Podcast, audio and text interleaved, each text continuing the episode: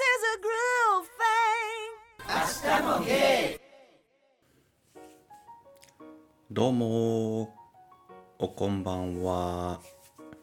えー、アスゲーの ABC のビビッチでございます、えー、今日も残念ながら、えー、ビッチの一人会でございますよ。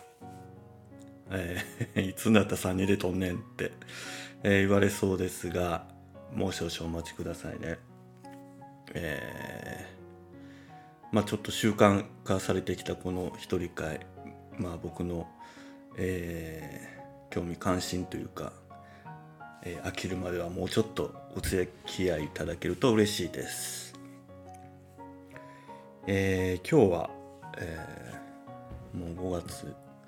21日、えー、もう5月も後半になってきましたが土曜日の夜でございます、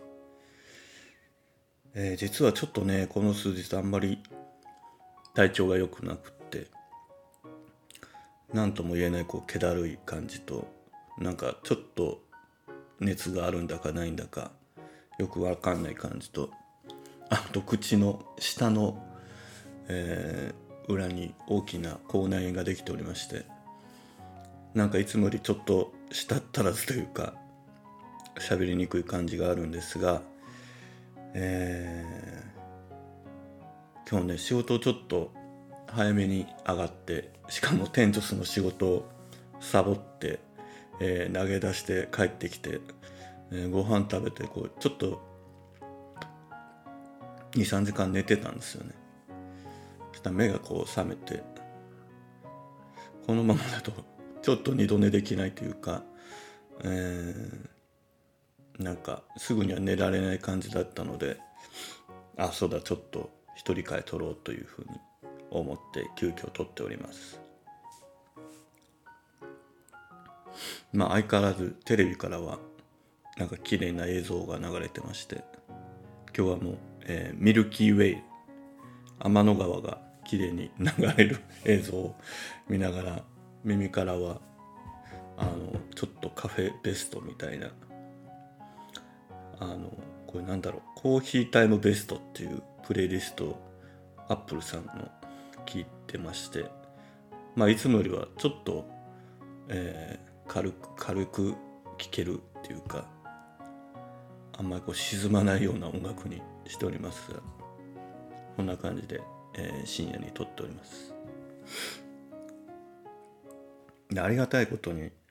えー、やっぱお会いした方だったりとかツイッターとかあの一人会聞いてるよっていうことを声がけいただくことがすごく多くて、まあ、3人会の時はねどちらかというとまああのあまた更新されたんだなっていう感じで、まあ、聞いていただいてたんでしょうけども。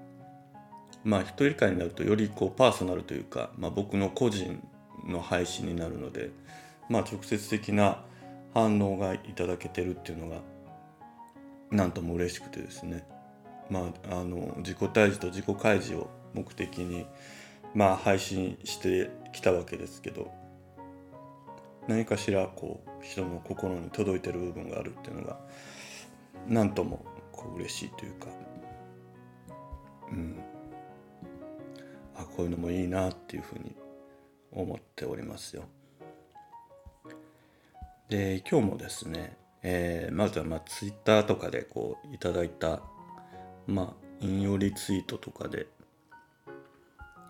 あの一言添えてきたコメントなんかもから紹介していきたいと思います。まずはですねこう前回あの放送でご紹介したえー、おじさん2人、えー、ノルウェー同棲生活の、えー、ヤマピーさんが引用リツイートをしてくださってます。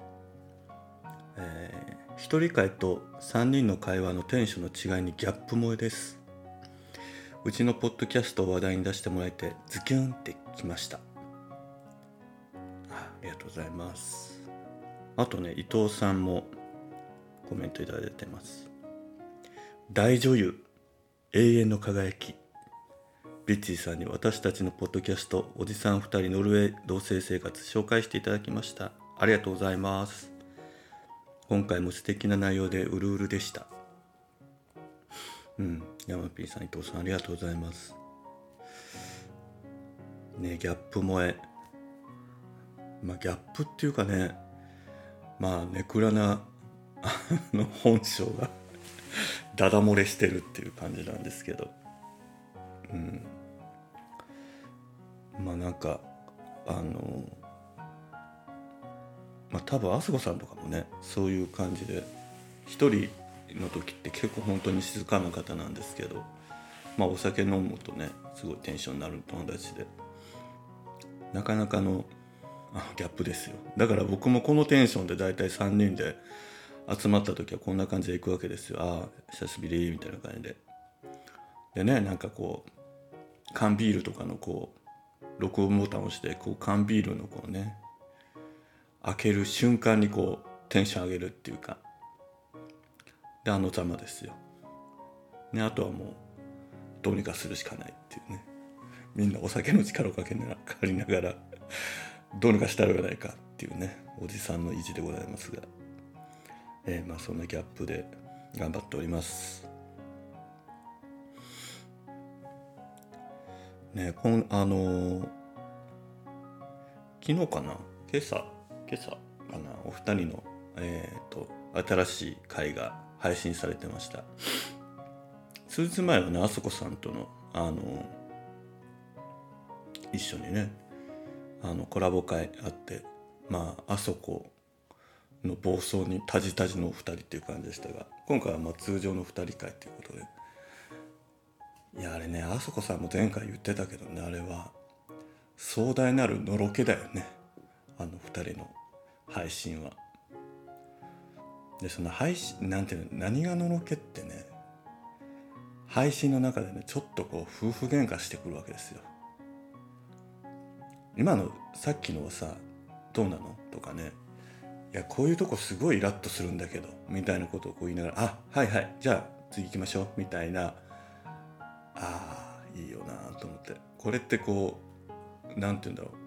付き合ってる相手じゃないと流せない 内容じゃないですか。あの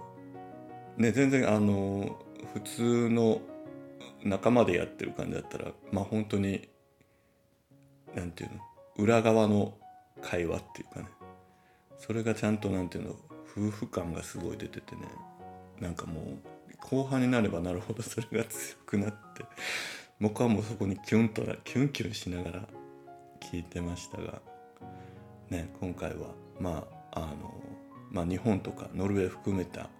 まあ、幸福度ランキングについておしゃべりされてましたが相変わらずなんか素敵な雰囲気で楽しかったです。でね僕すごいなんかいいなと思ってるもう一個の ポイントがねあの BGM がね僕好きなんですよねあの2人の番組ねあれなんだろうなんかあのマリンバみたいなね。なんか割とこう優しいポワンとした打楽器の音ががずっとこう聞こえていてなんかこうぬる湯に使ってる時のあの気持ちよさみたいな感じでなんかお二人のこう淡々と進んでいく会話となんかその BGM のマリンバの音色というかね。そのあの組み合わせが僕すごい好きで。ね、前回あの福七さんにご指摘いただいた通りもう聞けば聞くほどちょっと BGM が僕もちょっと嫌になってきたんでちょっと今回から多分今これねまだあの録音してるところなんでどうなるか決めてないんですけど多分何かしらちょっとあの BGM の方をまた見直そうかなと思ってるんですがまあその結果がどうなってるか、まあ、放送聞いてる今皆さんには、ま、伝わってるんでしょうがはい。なんかお二人の配信聞いて改めて BGM の大切さと私のこのねセレクトのあのなんていうんだろう適当さをあのダメだなっていうふうに感じたんでどうにかしていきますよ。はい。またお二人の番組ね概要欄にアドレス載せてますんでぜひ聞いてください。はい。続いてまたツイッターでね、えー、引用リツイートっていう形で感想いただいてますが、えー、大樹さんから前回に引き続きいただいてます。今回も楽し,、えー、楽しく聞かせていただいたビッチーさん一人会、えー、僕から見たら3人会も一人会もそれほど違わないというか3人会でもふんわりにじみ出る側面が見えやすくなっただけというかそもそもアスゲー自体がまあまあぶっ飛んでらっしゃるので そうなの。いつもそうだとは思ってませんよ。的な。えー、あそこさんやキャンディさんの一人コンテンツにしても3人会とは違った魅力があって、えー、ビッチーさんの一人会もそんな自然な魅力を楽しませていただいてます。同じ話題でもみんなで話している時をと、えー、差しで話している時では切り口が変わることはよくあると思うんですけど一人会は差し飲みさしてもらもろてる感覚です。差し差し飲みさしてもろてる感覚です。ですなんか京都に京都っぽい。本当生きにくいと感じる毎日ですがだからこそみんなでいろんな視点を絡ませる時間も差しで深める時間も必要な栄養なのかなと思いました、えー、アスゲーは視点が絡むというよりは好き勝手に釣り堀に釣り糸放り投げてる感覚に近いですが笑い、えー、でもそんな釣り堀でどの釣り糸に引っかかることもなく泳いでいるのがとても楽しいです、えー、3人会も1人会も楽しみにしています。ということで。大樹さんありがとうございますね。うん。そうなんだ。あんまり3人会も1人会もそう違わないっていう。聞かれてる方の印象っていうのがね面白いなと思います。アスゲー自体はまあまあぶっ飛んでらっしゃるっていうのがねなんかそうね。この間もねなんかツイッターのスペースでなんかみんなで喋ってる時に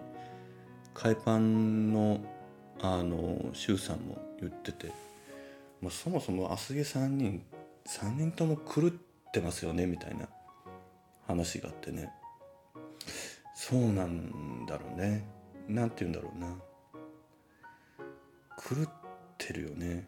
狂ってるっていうかなんかなんか別世界すぎてなんか同じ次元で3人がいない感じが僕はなんか面白いと思っていて。まあ何て言うんだろう近い価値観の人と共感し合いながらこうこう重ね合っていくこう会話も楽しいんだけどまあどうやってやって交わらないっていう歯がゆい中でそれでもやっぱり自分の言葉でこの2人に伝えたいとか2人が喋ってることになんとかこう理解を示したいなと思いながら耳を傾ける。それでも「ああダメだ」みたいな「無理だわ。あなたたち無理」みたいな。なんかその作業はね、まあ、正直僕も楽しいんですよ。なんかこうどうやったってこうまとまんない感じがあのやっぱり僕の日常ってもう少しこう調和だったりとかあのなんていうのせ、まあ、この間も言ったみたいにこう自分の戦略性みたいなものにこう他人を当てはめようとするところがあるのでまあ所詮そんなには当てはまろう当てはまるはずのない2人みたいなものにこうあんぐり口を開けて、うん、それでも諦めない私みたいな。なんかそんな3人の会話っていうのはあの体力の消耗もすごいしあの割とすれ違ったりとか場合によってはこうなんか険悪なムードになることだって、まあ、少なくないわけですがまあそれがそれでこう長く続けてる意味っていうかねこうあ他人同士だなってこう強く感じられるっていうのが、まあ、逆にこうまた集まる意味っていうものなのかなとこう毎回思っております。ね、このなんか3人が別々に釣り堀にこう釣り糸下げてるっていう大樹さんのこの表現、まあ、まさにそうですよね。でまさにおっしゃる通りこう多分リスナーの皆さんも結局どのどの意見にも賛同しないっていうかねああこんな3人もいるんだねぐらいの感じで聞いてくださってるのかなと思うとなんかそういうまあいい距離感のあの、ね、関係性っていうのがまあ、聞いてくださってる皆さんと気づけてるのがとても嬉しいし楽しいかなと思っております。うん、大樹さんのあのいつもコメントにはいろんな気づきをいただいております。ありがとうございます。あとはね 私の、まあ、お友達というか親しくしていただいている方のえっ、ー、とやっちゃんさんからね、えー、コメントいただいてて、えー、ここ最近の配信3回とも聞きました。仕事の姿勢が一緒やわって思ったのでもう少し周りに助けを求めていけるように練習します。そうね。私も40前40歳前に再構築したので、えー、共感の波だらけでした。これからの活躍も楽しみにしています。ということでやっちゃんさんありがとうございますね。やっちゃんさんとの付き合いって多分この1年ぐらいなのかな。あのまあ半分プライベート半分仕事みたいなお付き合いであの僕らがあの開催してるイベントなんかにねあのブースとして出展していただいてまあのんけ向けのイベントでまあまあほげ散らかしていただいてもうやっちゃんワールド全開でまあ僕大好きなキャラクターの方なんですけど、うん、確かにねご自身がおっしゃる通りになんか頑張りすぎてるよね。頑張りすぎてるっていうかやっぱり似てるとこはありますよね。なんか私が頑張んなくてどうすんのよみたいな。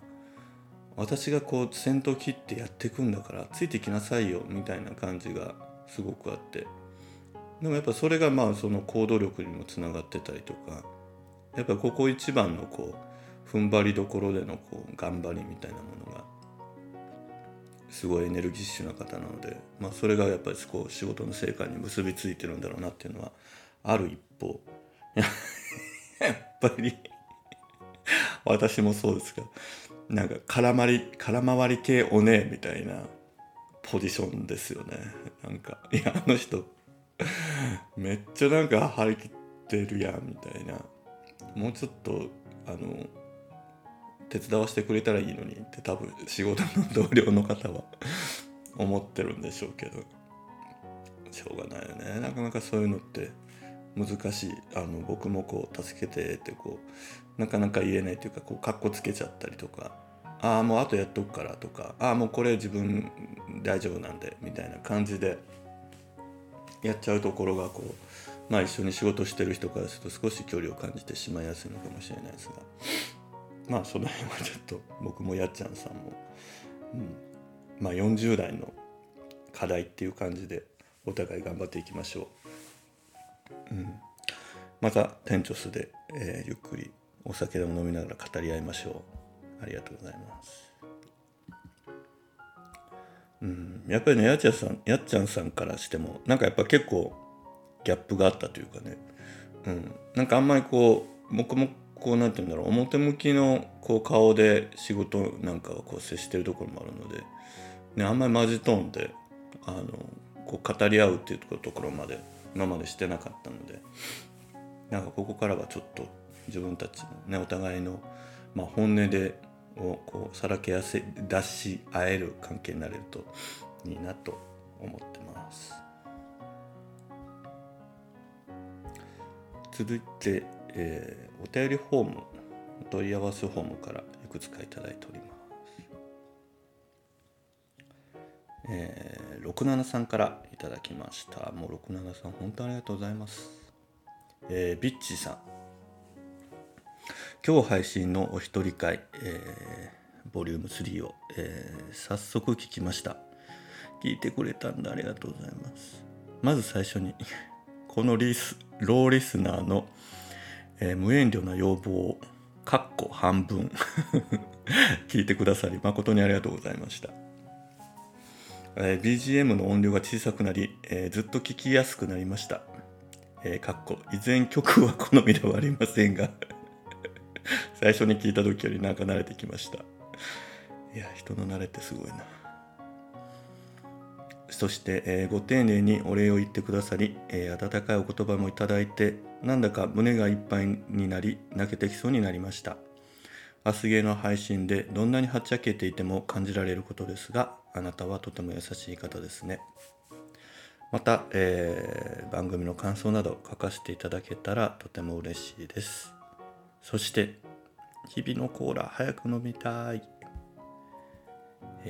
お便りありがとうございます、六七さん。いや、でもね、本当にありがたかったんですよね、このお便り。もちろん、なんて言うんだろう、そういう、あの、BGM みたいなをどうするかみたいなのは、まあ正直あんまり考えてなかったところもあったんで、まあ客観的に聞き直したりとか、多分今回もね、ちょっとごめんなさい、まだ、えー、実際に、えーどういう音楽にしてるかとかまあ BGM もなくそうかなって思ったりもしてたりもするんで今これがどういう配信になってるかっていうのは 今撮ってる僕も分かってないんですがまあそういうことすごく、えー、しっかり考えようと思うことのきっかけにもなったんですが、うん、やっぱり改めてこうあの言語化してこう人に伝えるっていうことの大切さっていうのをねあの僕自身も大切にしてあの生きてるつもりはいるんですがまあそれを本当に行動に移されてる67さんに対して、まあ、あの改めてすごいなっていうふうに前回感じたわけでうん。大事ですよねそういうのね。なんだろうな。今日はあのそのノルウェーのあのお二人が配信してる番組でも話してたんですが話されてたんですがまあとにかくやっぱりこう幸福度の高いえまあ幸福度が 何かっていうあのもあるでしょうがまあ自覚として自意識として幸せだと感じている人の多い国に共通してることはやっぱりこうそれぞれが自立してるなっていう一人一人の国民の自立心っていうものが強いまあ私は私なんだっていう気持ちが強い人がまあどれだけパーセンテージ多いかっていうことが結構重要だと思ってて。それから言うとねその日本人日本って今その幸福度ランキングでいうと56位とかって言ってたかな番組の中では。うんそれぐらい低いんですよね。でそういうとねまあどうしどうしても何て言うんだろうななんかまあそれってこうその幸福度の測り方次第でしょ？みたいにこう言いがちなんだけどやっぱ僕もやっぱり自分で住みながらでも思うのはやっぱり、うん、じゃああなた幸せ？って聞いた時にいやもう幸せに決まってるやんみたいなもう毎日楽しくてしゃあないねんみたいにじゃあそういう答えが返ってくる人って今周りに何人いるんやろうと思うとまあ少ないよね。だか多分うーんとなってうんどっちかというと幸せみたいなね。こういうこの部分は幸せとかねそういう条件付きっていうか。この無条件に自分が自分の人生をこう楽しく生きてますみたいな答えってなかなか返ってきにくいでしょうね。うん、なんかそれはすごく感じてて。やっぱそれはのすごく大きな左右してるポイントっていうのはやっぱり自分の考え方だった生き方とか大事にしてることをやっぱりその都度きちんとこう言語化して他者に伝えられてるかどうかとか、まあ、それを伝える人間関係が関係性が日頃から築けてるんだろうかっていうやっぱそこだなっていうふうに思いますよね。でたまたまね昨日なんか YouTube かな見ててなんかよくある海外のなんかドッキリ番組みたいな感じでその日本のドッキリとまたちょっと種類が違ってたりするんですけどあの僕が見たのは割とこう人種差別とそのドッキリみたいなものを掛け合わせたものをよく目に目にしてて例えば昨日見たのはそのスーパーマーケットで、えーまあ、障害を持ってる方障害を持った方がこう一般のスーパーであのレジ打ちをしていてでそこにこう仕掛け人の人がこう「いやあんた仕事遅いんだからあんたなんかそあの後ろで仕事しなさいよ」みたいな感じであのまあ罵ってるっていうかねそういった時にじゃあその後ろに並んでる人たちとか周囲の人っていうのはどういう反応するんだろうかみたいな時に多分日本とかだとみんな結構何も言わない人多いと思うんですよ。あまたなんか変な人が絡んでるわみたいな感じで。で大体そこだと結局そのスーパーのパートさんが責任者の方呼びに行ってだなんか申し訳なさそうな顔をしてなんかあのお客さんになんかなぜか謝るみたいなね感じありそうじゃない？ちょっとこちらすみませんなんか悪いことありましたか？みたいな申し訳ございませんみたいなことでなんとなく事なきを得ようみたいなのがまあ想像つくんだけどまあその番組ってね まあどこまでが本当でやらせかは知らないんだけどまあ大多数の人がねそこでこうそういう場面に遭遇した一般の人がそれを言ってる人にものすごくあの自分の言葉で注意するんですよね。まあ本当あんたのそのなんか言葉とか考え方はもう本当うんざりするからさあんたこそここから消えなさいみたいな、うん、彼には本当にここで働くあの意味があるんだよとか価値があるんだよみたいなみたいなことを言っててね。なんかなんかドッキリとしてすごいなとかっていうよりもなんかその瞬間的にそういう言葉がこう出てくるっていうことのこの文化の違いというかこう、うん、なんか日常のその生き方の全然この違いっていうものに僕は本当に驚かされるわけですよね。うん、で僕は正直本当にそういうことがこうスッとその瞬間にこう出てくるっていう準備がされてるってことにこうなんか憧れみたいなものもあってまあ、それはなどどういうふうな違いかっていうとやっぱり日常の中の会話の中でそういうあの差別だったりとかあと人はどうあるべきとか私がどう生きたいかみたいなことをこういかにこう日常的に毎日こうもう一般の食事をしたりとかもうなんなら呼吸をするのに近い感覚でこう他者とその自分の価値観を交換できてるか私はこう思うんだみたいなことをまあ言い合えてるかっていうまあその違いだと思うんですよね。うん、だからまあとにかくやっぱり僕もその年齢を重ねながら少しずつやっぱりこう思ったことをその時にきちんと伝えきるみたいなことが少しずつできるようにはなってきてはいるんですけどやっぱりこうまあ怒りに近い感情みたいなものはどうしても抑えようってする力やっぱ僕も働くしななんかやっぱ事なきを得ようみたいなところが、うん、まあ穏便にみたいなところがあって。でもやっぱり時には人に対してこう自分の感情をあの出し切るっていうかね伝えきるみたいなことってやっぱりすごい重要だなっていうふうに、まあ、改めて最近感じるし、まあ、そういう意味から言うと本当に僕自身もとても日本人らしい日本と人として あの生活してるんだなと思いつつももうちょっとやっぱりこうこうなんていうのかな日本に生きる自分っていうものをもうちょっと俯瞰してもっと自分の本音というかみたいなものをこう日常的にこう表現できるようになっていきたいっていうのが、まあ、僕の今の願いかなとは思います。っていうとね僕をよく知る日常をよく知る人からしたらあんたさそのあれだけさ毎日なんかどうのこうの他に人にさ言っといてさまだ言い足りないわけみたいな十分はっきり喋ってるわよってこう言われがちなんですがまあそれはそれで一つの僕のこうキャラクターとして喋ってるとこもあるのでなんか僕のの素の部分っていうよりはちょっとやっぱりこうオンになってるとかねスイッチがオンになってる状態だからこそこう言えてる部分もあったりするんでうんなんかまだまだっていう感じは自分ではしてるので、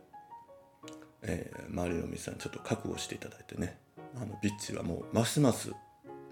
もう歯に衣着せぬ。もう刃こうむき出しで私も行きますんで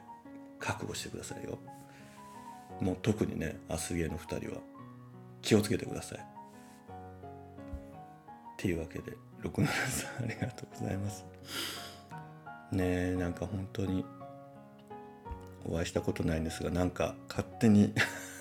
こういう文章と言葉でやり取りさせていただきながらなんか交流があのなんとなく進んでいくというか深まっていってる関係に、えー、とても僕はなんか喜びを感じてますんで。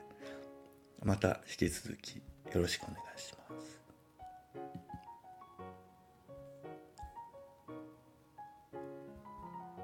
はい。続いて。ちなみにですが今日は今日も相変わらず喉ガラガラなので、えー、また宣伝ですが日々のコーラを飲んでまして今日はね日々のコーラを、えー、1に対してだいたい2の、えー、牛乳と低脂肪の牛乳とあと2ぐらいをアーモンドミルクを混ぜてましてあんまりこうまったりしすぎずちょっとある、えーと、アーモンドミルクの香りをプラスしながら、えー、スイーツ感覚で飲んでおりますんで皆さんぜひお試しください。絶賛発売中でございます。はい、では次のお便り。えー、初めてです。よね哲さんから。お便りいただきました。えー、ビッチーさんはじめまして、えー、3回の一人会の配信とても面白く拝聴させていただきました。回を追うごとに内面の深いところに考察と解釈が到達していくプロセスは大変興味深かったです。また是非一人会を配信される時は連続配信を一リスナーとして希望いたします。嬉しい。ありがとうございます。今回特に印象深かったのは2回目の配信内容です。まさに今自分の境遇に重なりブログの記事とともに私の大きな鏡となったように感じています。ありがとうございました。私はこの4月に鹿児島の大学での教員を辞め実家のある東京に戻ってきました。そしてこれを機にセクシャリティをオープンにして働くことにしました。鹿児島という地方ならではのカミングアウトの難しさからやっと解放されたこともありますしそのままの自分らしい生き方を模索した結果そう決めました。そしてこの決心の背景にはビッチーさんと同様40代での自己の再構築があったように感じています。世間では四十不惑と言うけどと40歳になった日にとても戸惑ったのを今でも覚えています20代30代は自分も自分がうまく、えー、自分がいないとうまくいかない環境を作ろうとする。かっこビッチーさんが使われた言葉で一番ドキッとしたフレーズでした。えー、という生き方をしてきました。それはセクシャリティで揶揄されたり、えー、不利不利益を被らないための防衛だったと思います。それゆえ会社勤めを避け専門職を目指し博士,、えー、博士課程までえー、進学し今は、えー、臨床心理士、えー、公認心理師として働いています人生後半戦に突入しようとしている今自分の鏡となるものに今回出会えたことがとても嬉しくありがたくペンを取らせていただきました。ビッチーさんのご自身の主観を客観化しながら捉え直しさらにメタ的に理解したり、えー、概念化したりしてえ深められていく様子にとても感銘を受けました。専門家としてこのプロセスを共有させていただけたこととても勉強になりました。ありがとうございます、えーえー、またの配信を楽しみにしております。長文多文失礼いたしました。季節柄暑さで体調崩されませんようご自愛ください。鉄。ということです。いやー鉄さんありがとうございます。そうそう。ねこの間僕哲さんのことあの ツイッターでフォローさせていただいて。何？何あの腕？みたいな。なんて言うんだろう。もうマッチョにも程があるよねと思ってね。えー、プロフィール欄にプロフィール写真にこうすごいなと思いながらねあのフォローさせていただきながら。でねでもその後かな。あのスペースあ違うか聞いたのが先かな。スペースでね多分あたしろのラジオのかっちゃんとお二人で喋られてた。のかな聞いて。それこそすごいギャップだったんですよ。プロフィール写真とね。すげえマッチョじゃんっていう腕とその喋ってるその何て言うんだろう。なんか完全にかっちゃんのメンターみたいなね。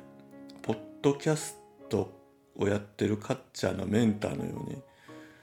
なんかどういう気分でその配信してるのかみたいな。なんかそういうなんか一緒にこうどういうふうに配信していくみたいなことすごい親身にね本人以上にこう親身に考えてたりとかしていやこの人一体何者？みたいなあまりの的確さとなんか専門的な感じがねやばいよねこの人と思って多分フォローさせてもらったのかな。と思います。そしたらそうですやっぱり。ねこうやって。やっぱ専門家の方だったっていうことが分かったわけですよ。そりゃそうだわもう。普通じゃなかったもの。そう。なんかすごいだから僕そのスペース聞きながら僕もすごい勉強させていただきました。うんそうだからそんな哲さんからね。なんかまあ言ったら僕別その心理学とかそういうのっていうのは好きではあるけどもなんか特にこう学問としてはそんなに学んでるわけではないのであのなんかこういうコメントいただいたことがとても嬉しかったしやっぱり鏡っていう言葉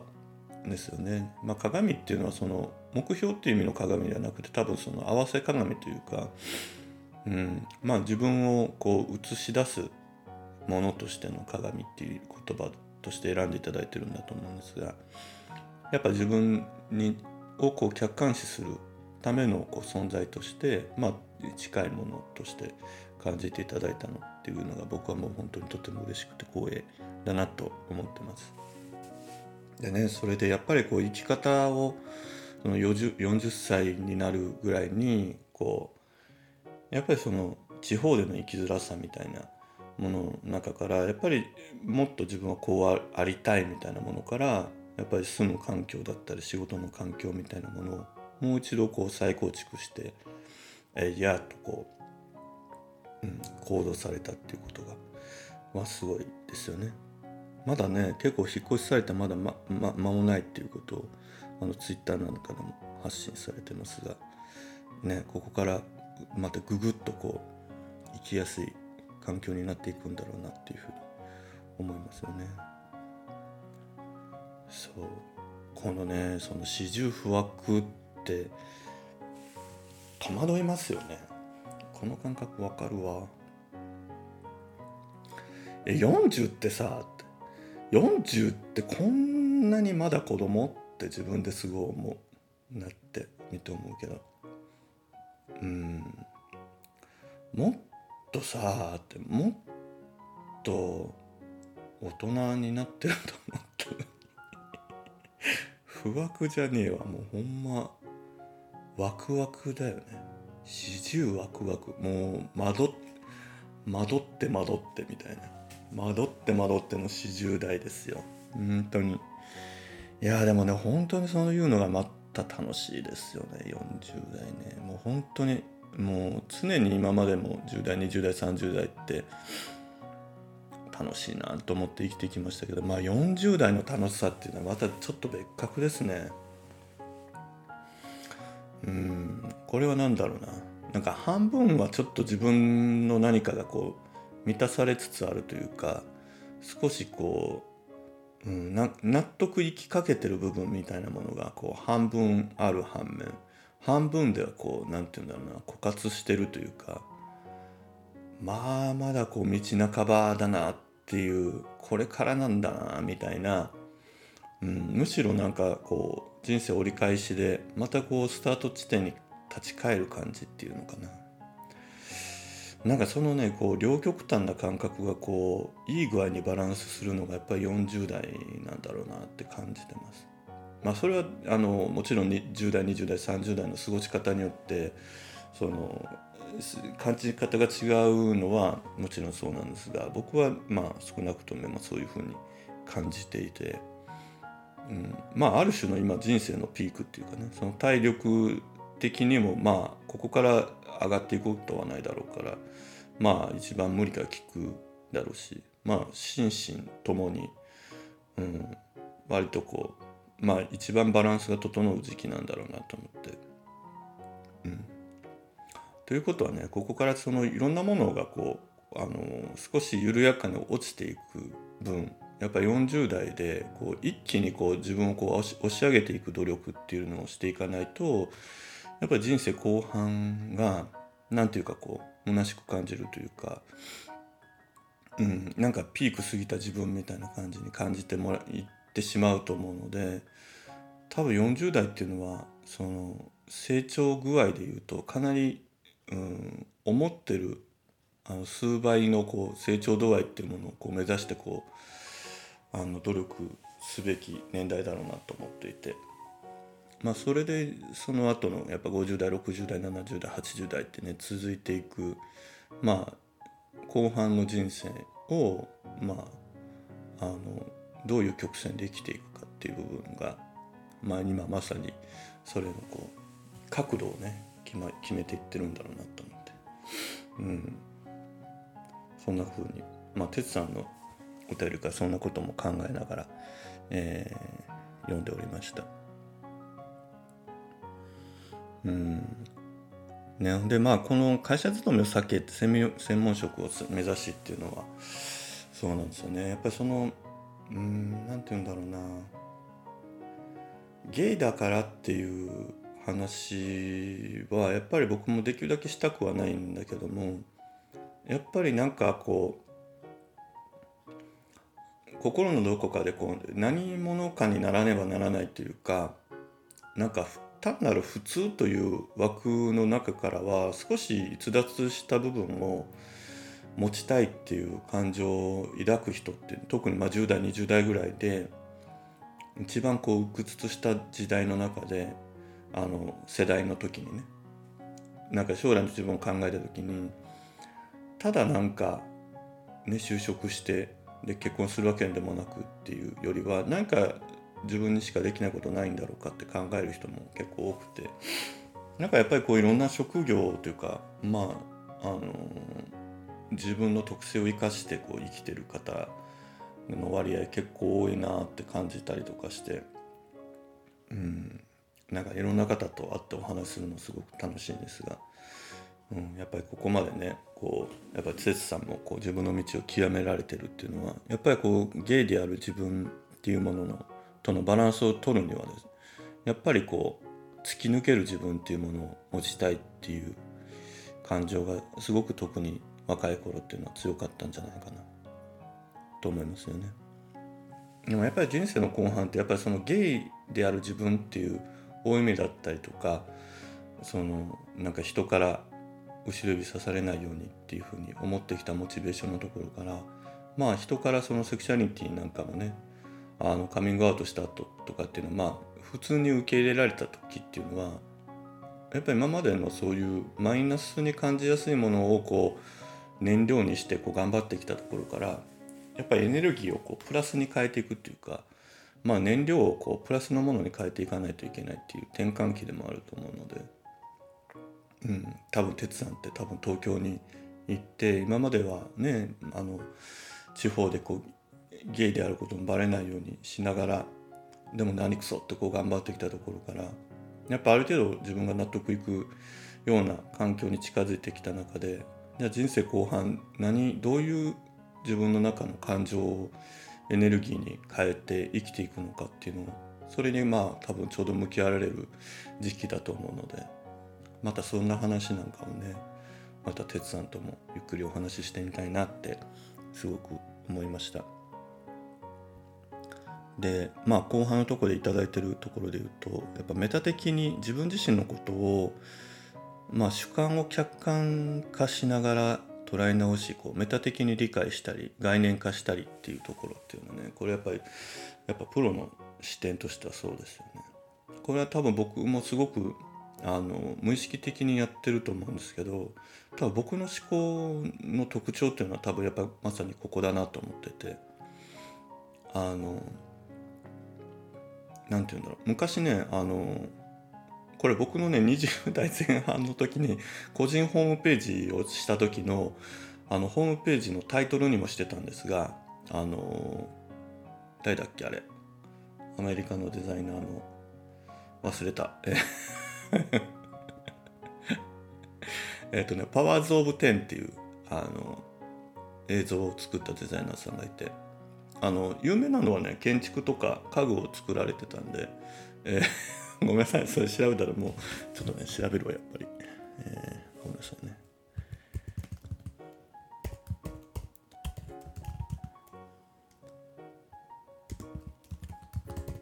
ね私一応デザインが専攻なのに デザイナーの名前であそうそうそうごめんなさい、えー、イームズ夫妻ですね、えー、有名なあのミッドセンチュリーの時代の有名なえデザイナーのイームズが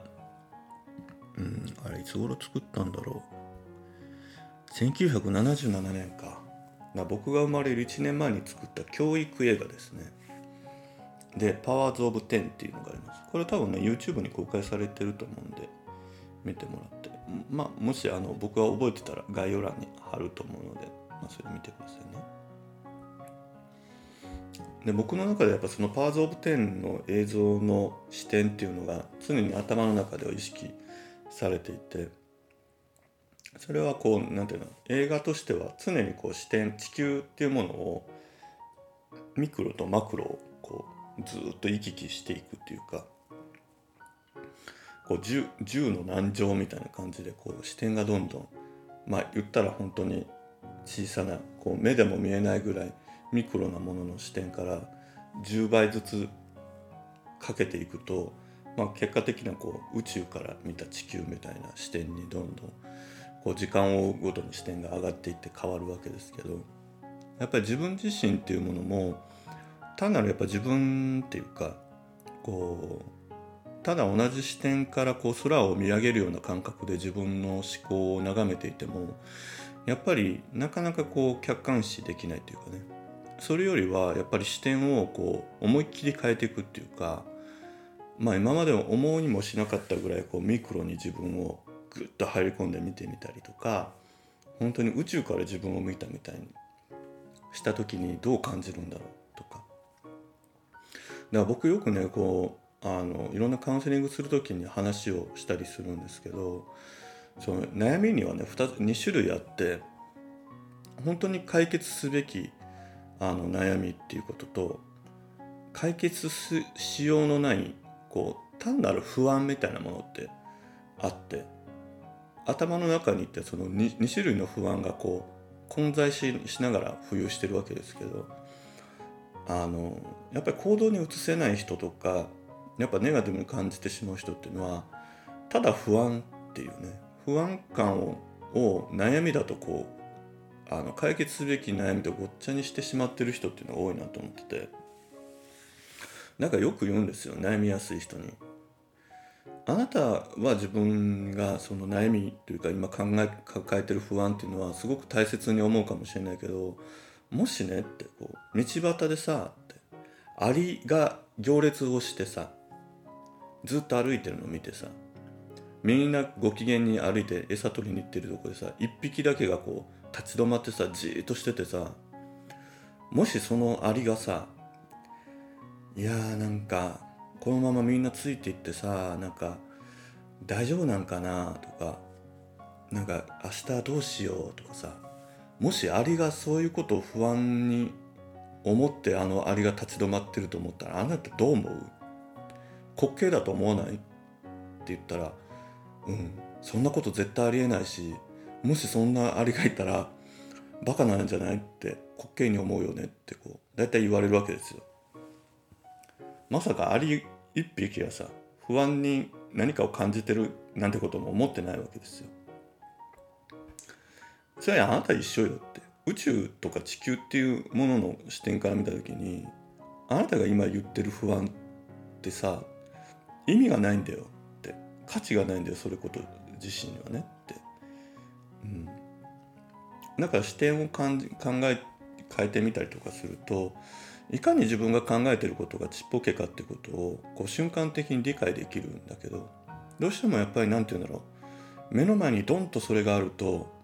それがすごく自分を支配してくるんだけどもっともっとこう自分を遠くからあのその状況を見た時に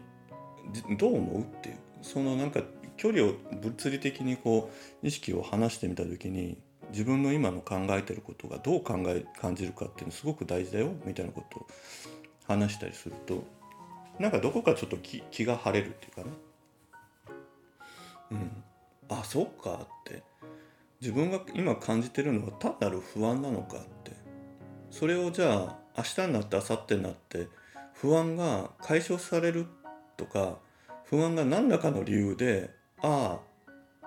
これは大丈夫ですってならないよねって。不安は不安のまま。もうそのままじゃん。そんなものに自分はこう足を止めてたのか。ああバカらしいみたいなね。なんかちょっと視点変えてみるとさ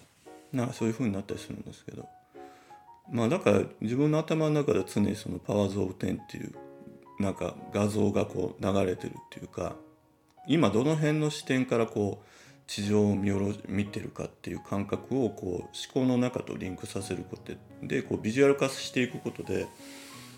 まあそのメタメタ認識っていうかねあのメタ的なあの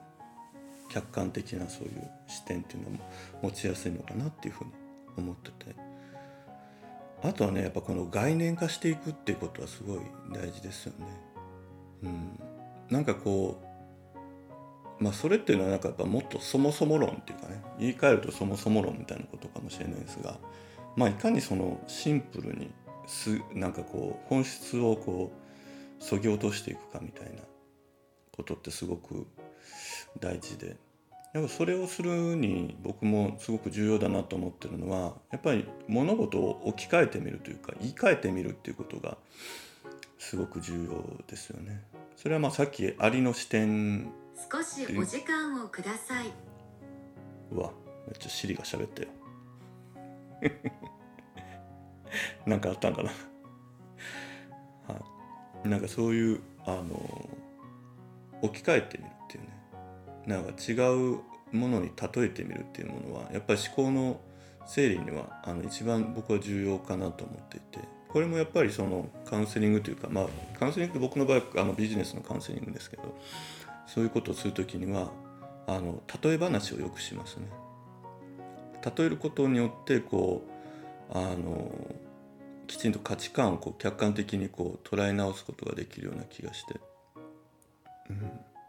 僕その人にとっての常識だと思ってることも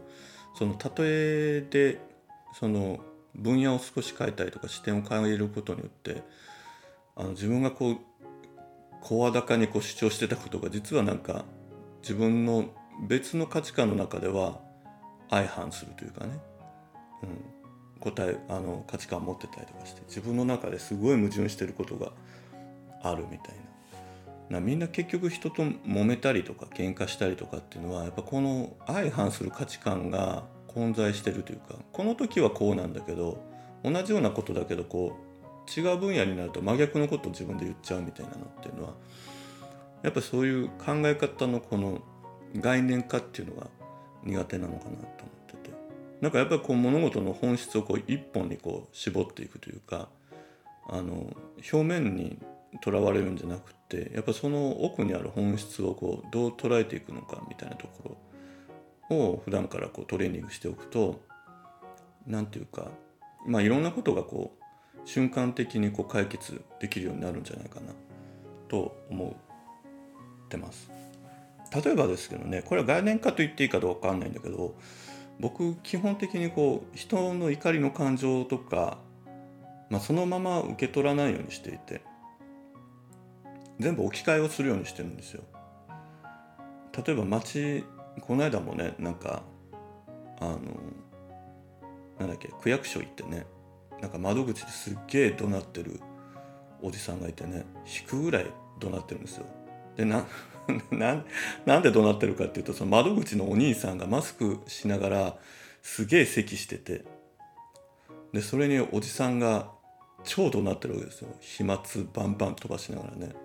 で周りからしたら「おめえがうるせえんだよ」みたいな。咳マスクしてるから大丈夫だけどお前がそのマスクを外して怒鳴ってんのどうにかしろよみたいにこうみんながこうその場にいた数十人とか100人ぐらいがすげえ思ったんだろうけどなんかそれも何ていうのかななんか咳してる人に怒ってる人ってなるとなんかそのおじさんが悪い人みたいに感じるしその窓口の人もまあ咳するんだったら窓口外してもらったらいいのにとかなるんだけどなんかでも結局その何かって言ったらそのおじさんこわこわ表だけどビビりなわけですよね。不安でしょうがないわけですよ。なんか目の前の人が咳しててうわめっちゃ移されるかもしれん。どうしようみたいな。でもその人はねその不安っていうものがこう怒りにこう変換されてこうその不安感を相手に「いやお兄さんちょっとしんどいんだったら僕もちょっと怖いから外してほしいんだけど」って言えないっていうかね。その不安感がもう怒りに変換されてぶつけられるもんだから。その怒りっていう部分にこうみんながフォーカスしてしまうんだけど。でもやっぱり人の表現のネガティブな表現っていうのは基本的には不安感から来るものだと思うので。なんかそこをねこう瞬間的に不安っていう言葉に置き換えるように僕はしてますね。でそうやって見るとねすごくなんか相手のことが愛おしく思えるっていうかあこの人のこの不安なものが今こういう行動に移あの出てるんだなと思うとあそっかじゃあこの人のまず不安感をどう取り除けばいいんだろうみたいに、まあ、行動のあの質が変わるわけですよね。うん、なんかそれ実践してるとね超仲良くなるんですよね。ややこしい人と。ややこしい人ね。そうそうそう。気遣いの人とかじゃなくてまあ不器用っていうか表現が下手な人。だけどまあ根はいい人なんだけどなみたいな人とまあ仲良くなりますよね。そりゃそうですよね。めっちゃわーわーさ叫んだりとかあとなんか陰湿なことで表現する人もいるしなんか表現はいろいろあるんだけどでもみんなたどるとなんか不安なんですよね。うん。でも不安なことを不安って言えないのがまあ人間の弱いところで。なんかそういうものにこうそっとこう寄り添うわけですよ。そうした瞬間に人の心っていうのはこう軽く開いていくっていうかまあ人と人のこう心っていうのはこう瞬間的にとこう溶け合っていく感じっていうのがあって、うん、これねめちゃおすすめですね。なんかそういうふうに考え始めてからまあ、いろんな仕事上の接客とか営業とかっていうのもすごくめっちゃ楽になりました。基本人とのトラブルっていうのも起きなくなってきたし。うん。まああのこれはねあの プラスにはあの働いた時のいい例ですけど逆にこう自分から人を遠ざけたい時っていうのはこれを逆手に取るっていうねこれはもういい子は真似してほしくないんですがまあ僕にこう好意は持ってきてるけど僕からするとちょっと距離を取ってほしいなっていう時にはまああの人の行為に対してこう不安を感じるような 行動をとるっていうね。これ言うとまたあれだよね。あんまり良くないのかもしんないけど。うん。だからやっぱりその辺の不安っていう心なんか人間って感じやすい感情だと思うんだけどそれをこうどういうふうにあの取り扱っていくかによって人間関係っていうのはあのまあとてもコントロールしやすいでしょうね。で多分僕の多分その、うん、力というかっていうのはやっぱりその、まあ、戦略性だったりとかあとこう人心掌握的なところっていうのがやっぱ僕の強みというか、まあ、戦略性だと思うんですがやっぱりこう人の心をこうどう捉えていくかっていうのはあの僕の仕事とか生き方をする中では多分大きな課題だったんだろうなっていうのは、うん、まあ改めてこういうふうに言語化してみると、えー、強く感じました。っていうかまあそうしないと生きていけなかったんだろうね。っていうのが、えー、今ちょっと哲さんの、うん、お便りに答えながら改めて気づいた自分の部分だったかなと思います。ということで哲さんお互いに合わせ鏡でいい関係性を、えー築いていきましょう。またなんかね Twitter のスペースとかでもお話できると嬉しいです。ありがとうございます。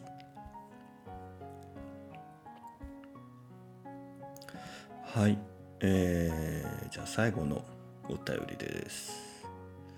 えーうどんさんからいただきました。うどんさんはねよくあの最近こう3人会の方にねコメントいただいたりとかして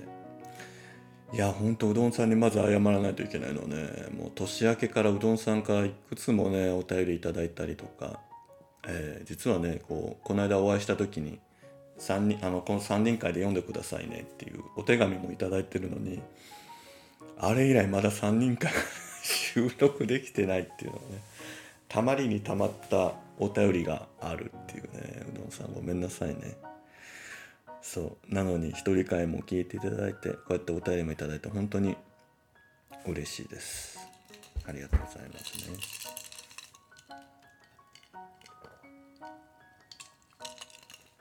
で、えー今日お便りですがえービッチさん一人会、えー感謝して拝聴しています、え忙しい中コンテンツを、えコンテンツを作っていただき本当にありがとうございます。数回聞かせていただいていやもう何回も聞いてもらってるんだ嬉しいな、え僕の頭の中でうまく咀嚼できず適切な言葉を見つけられませんでした。やっとそれっぽいことが生み出せたので、えーメッセージを送らせてもらいます。えー明日もゲイでビッチさんとしての魅力に惹かれ、えー一人会ではまた別の一面が見れて憧れに近い印象です。先日、えー短い時間でしたが、えーお会いでき、えーお会いさせていただき感じたビッチーさんは、え生きる力と花を持たせる空気づくりでした。たくさんの苦労と経験を重ね、えそれらがビッチーさんの中で変換されているのでしょうか。過去の自分との対峙でどれだけ大切なものを生みど生み出すのかと思い知らされました、えー僕もそれなりにたくさんの苦しいことを経験してその度に何度も当時の自分やそれ以外に別れを告げて、えー逃げて何人も自分の中に消化不良で成就されない僕がいます、えービッチさんの言葉を借りると自分の好きというものから何か少しでも溢れてしまったら、えー自分が壊れてしまうようなそんなとても弱い生命でキリキリ引き取りで生きてきました。一般的に幸せだと感じることでさええー自分には、えー持ってはいけないもの幸せになってはいけない。あの人かっこ親の分の辛さや自分が抱えないといけないという狂った責任感で孤独でした。だから、えー誰よりも目立たないように誰にも迷惑をかけないようにいつでもさよならできるようひっそりと暮らしています。ですが今生きていて楽しく思えるのは今の彼氏や、えービッチーさんやあそこさんキャンディーさんたち明日もゲイのポッドキャスト思いもよらず現れた親戚などさまざまな方からこの年にして助けの手を借りてやっと今自分の道を歩き始めることができています。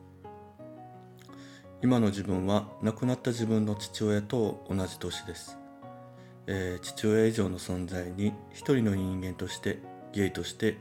輝いて誰かの少しでも役に立てるよう成長していきたいと思います。ビッチーさんの一人会はそう気づかされてそしてこうして言葉にできたことに本当に感謝しています、えーそしてつまらない僕ですが、えージャンプの前の屈伸を始めてでき、えー電気屋さんに向かう予定です。その際は、え先輩としてご指導よろしくお願いします。また楽しみに待っていますね。うどんより。ありがとうございますうどんさん。嬉しい。この最後のこのフレーズがわかんないんだよね。つまらない僕ジャンプの前の屈伸を始めて電気屋さんに向かう予定ですっていうところがねちょっと僕分かってないんだよな。うどんさんねまあまああの時々こう笑いを入れたいとかね独特のこうセンサー持ちなね。うどんさんちょっと今回この意味また解説してください。なんかなんかちょっとね分かってない僕がちょっと悔しいんでまた教えてください。うん。でうどんさんはね何回かこうお便りをこう3人間に頂いて。うん。で僕がこの間えっ、と3月かな。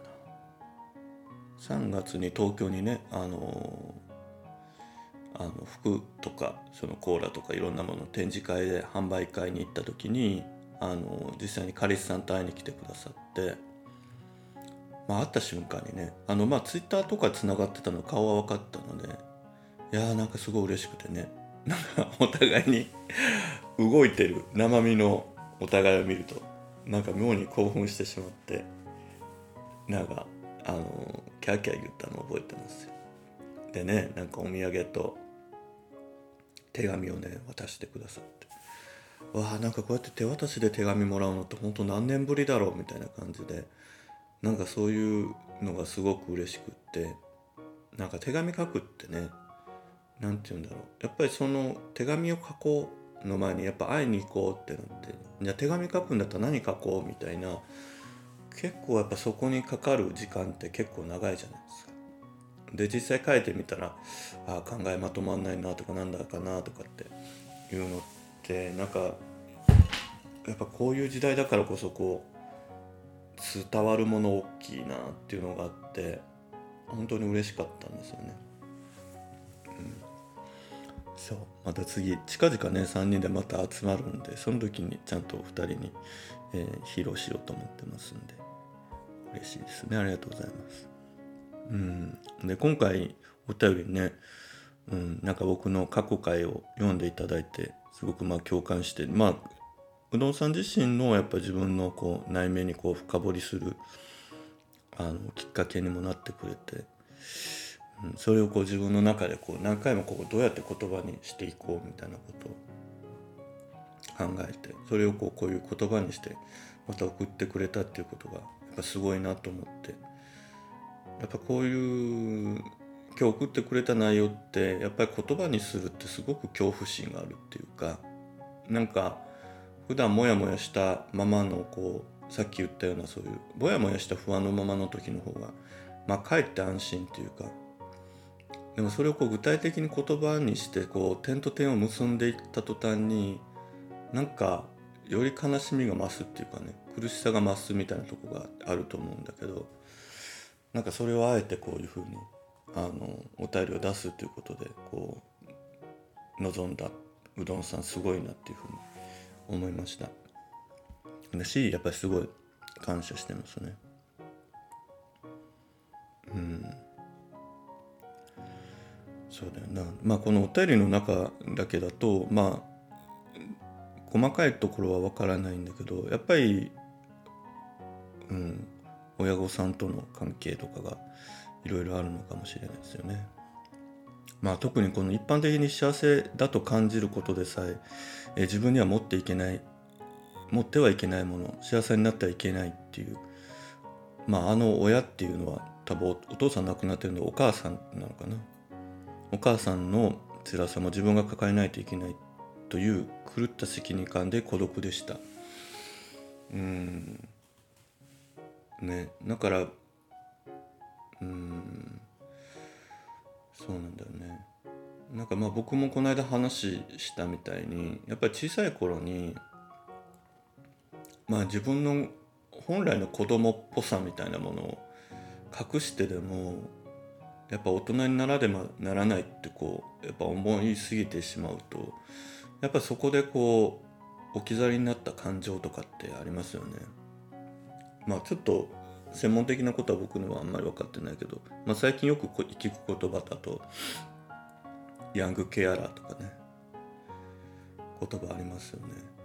まあ幼くしてこうそのなんて言うんだろうなケアする側まあ特にはやっぱり自分の家族に対してなんでしょうけどまだ幼いんだけども自分がこうまるで大人のようにこう立ち振る舞いながらまあ親のケアをしていくっていうかね、うん、みたいなことをしてるうちにうんやっぱり自分自分っていうものが一番じゃなくなっていく感覚ってあると思うんですよね。なんかうんなんか幸せっていうものが全部他者の条件付きになっちゃうというか、まあ、お母さんが笑ってくれると幸せみたいなね、うん、なんか自分が楽しいんじゃなくって、うん、家族が何事もなく会話をできてるから僕は幸せみたいな僕の価値はそこにあるんだみたいな感じで感じてしまったりとかするとやっぱりいざ自分の人生を生きようと思った時にこう生きる過程が見つかりにくいっていうのはあるなと思うんですよね。うんなのでやっぱりこう自分には持っていけないとか幸せにはなっていけないなってはいけないみたいなものをこうずっと背負ってしまうっていうのはねこれはまあうどんさんも自分でも言ったようにその狂った責任感っていうのがなんかそれをとても言い表してるなと思ってますね。うんだからこう年を重ねれば重ねるほどそういう感情って苦しくなっていくなと思っていて。まあ僕の身近でも今まあとても同じような問題を抱えていてまさに今そこにこうアプローチしてる人たちが何人かいますけども。うん。なかなかそれをじゃあ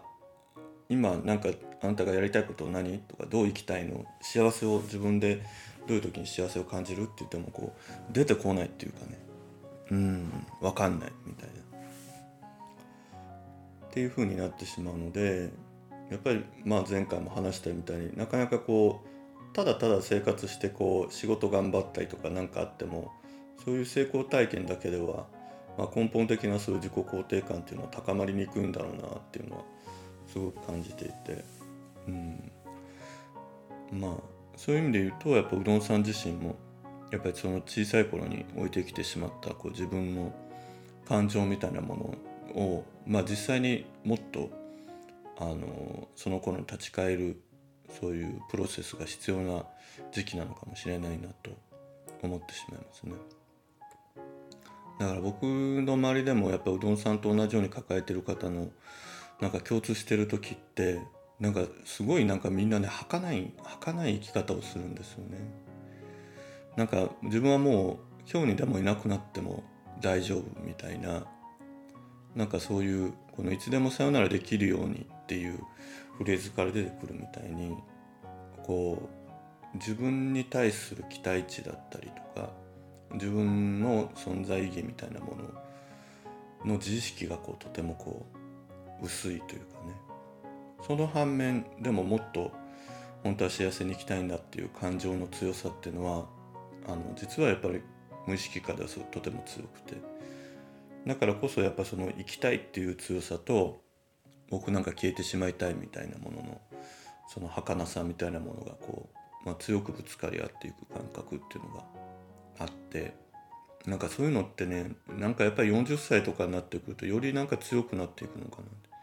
なんとなく時間が解決してくれるようで実はその歪みっていうのはやっぱ年々大きくなっていくような気がしていて。うん。なんか僕自身もやっぱそういうものと向き合うにはやっぱり今なんだなっていうふうにすごく感じてますね。うん、で、えーとまあ、うどんさんのお父さんもね、まあ、若くして亡くなられて自分がその年齢に来たっていうのって結構ズンときますよね。わかるな。僕も父親をこう中学校2年の時に亡くしてるので、まあ、父親が47歳で亡くなってで僕が今年44歳なんでまああと3年なんだっていう感覚ってやっぱりそれもまた一つのこうカウントダウンとしてあるわけですよね。うんだまあ彼の人生の分まで僕はちゃんと生きてるのかなとかまあ彼がこう抱えてた苦しみみたいなものとか大変さから比べると自分って何なんだろうとかねなんか自分の生き人生がすごく真剣に感じたりとかある反面まああるんだけどやっぱり僕の中にやっぱ父親が生きてる感覚っていうのはあのすごく感じていてやっぱ自分のいろんなモチベーションっていうのはまあなんかこう志半ばでこう亡くなってしまった父親の思いみたいなものもこう半分こうリンクしてるというかまあだからこそなんかあの頑張ろうっていうかっていうのもあって。まあそれが本来いいことなのかどうかは分からないんだけどもでもやっぱりこういろんな場面であの、まあ、父親のことをこうおぼろげながら思い出すことでやっぱり自分もあの勇気づけられたりとか力をもらったりとかしてるのでうん。そういうのって多分うどんさんにとってもあの思っている以上にもしかしてお父さんの存在っていうのはあの今も大きいんじゃないかなと思いますよね。なんかやっぱりその当時お父さんがどういう方だったのかとかどういう思いを持って生きてたのかとかどういうことが成し遂げたかったのかとかなんかそういうのをねそのお父さんのことを知る方と話してみたりとかするっていうのももしかしたら大事なプロセスなのかもしれないなっていうふうには思いました。うん、なんかそういう意味では僕もやっぱりうどんさんとこうリンクする部分っていうのがすごくあるなっていうふうに思ってますね。なんか僕の父は4月の11日が命日でね今年の、えっと、命日は実はもう亡くなってちょうど30年目だったんですよねだからちょうど僕はやっぱ父親見送った葬式っていうのが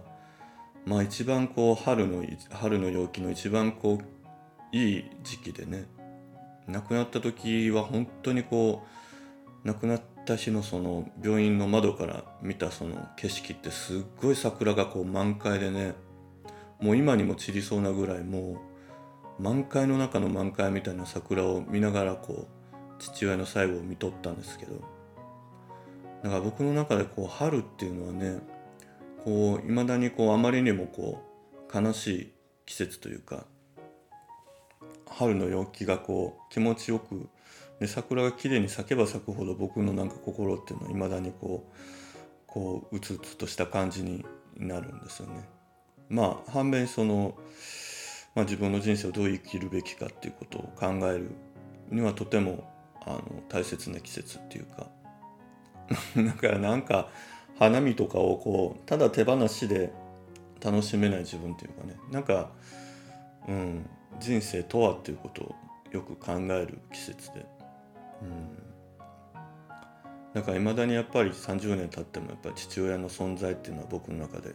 大きいなっていうのは、まあ、今年もあの強く感じたところでした。うん。まあ、なのでうどんさんもあのただ今のまま自分のその感情をそのままにするんじゃなくってやっぱりその頃の昔の自分にこう会いに行くっていうか自分の感情をこう迎えに行くっていうかね。多分その頃の自分に立ち返ってみるとなんかいろんな場面でこうこうねうずくまってこう寂しいままで置き去りになってる感情みたいなものがあるんじゃないかなと思うので。なんかそういうものをこう迎えに行く作業っていうのをするにはちょうどいい年代になってきたんじゃないかなと思います。またそんなこともねなんか情報交換しながらうんなんかあの自分の人生をね楽しく生きていくようなことを一緒に考えていきたいですよね。はい。ドンさんありがとうございます。また東京行くんで会えるの楽しみしてますよ。はい。っていう感じでえー、やばいね。1時間20分ぐらい。またさらに長くなってしまった。かといってなんかもう切るのも嫌だしね。なんか2回に分けるとかっていうのも違うのかな。と思ったりするんで。まあこのまま流しちゃおうかなとは思うんですが。うん。まあやっぱり一人会配信して思ったのはうん。やっぱ同じようにいろんなことを感じてなんかすごく表向きにはこう充実した人生を送ってたりとか幸せそうって思うんだけど実はこう自分の中にこうまあ人には言えない感情があったりとか生きづらさがあったりとかうん。まあ、逆にこう幸せを感じにくいこう体質みたいなものがあったりとかして、まあ、そういうものとなんとなく折り合いつけてるような感じで生活してるんだけどなんかこうやるせない感情を持ってるみたいなのって多いんだなっていうのはまあ配信して皆さんとこうやり取りする中で感じることですよね。まあでもやっぱり自分の、えー、と一回きりの人生なのであのただそのままに諦めて置いとくんじゃなくってやっぱり今からでも全然遅くないと思うのでまあ自分とこう深くあの付き合いながらで、まあ、自分をこう愛するというかね自分を本当に好きになっていく努力っていうのはあのしていきたいよなっていうふうに思います。まあそんなことの、まあ、一つの情報発信というか何かのヒントになるんであれば、えー、僕もとても嬉しいなと思って、えー、今日もおしゃべりしておりました。はい。というわけで、えー、今日は皆さんからまたいただいたコメントに、えー、お話をしながら進めてきましたが、えー、いかがでしたでしょうか。また何かあの感想とか、あのご意見とかご質問とか相談とか、え苦情でも何でも結構ですんで、えー、Twitter で、え DM なり引用リツイートとかあとね概要欄からあのお便りフォームもありますんで、ぜひそちらに、えー、お便りいただけるととても嬉しいです。めちゃめちゃ励みになってます。なんか仕事も仕事で頑張ってるんだけど、なんかそれとは別のまた軸ができたことがなんとなく嬉しくって、えー、とても毎日張りがあって楽しく、えー、思ってますんで、是非また皆さんと交流深めていけたら嬉しいです。はい。ということで今日も長くなりましたが最後まで聞いていただいてありがとうございました。ではまたお会いしましょう。ピッチでした。バイバイ。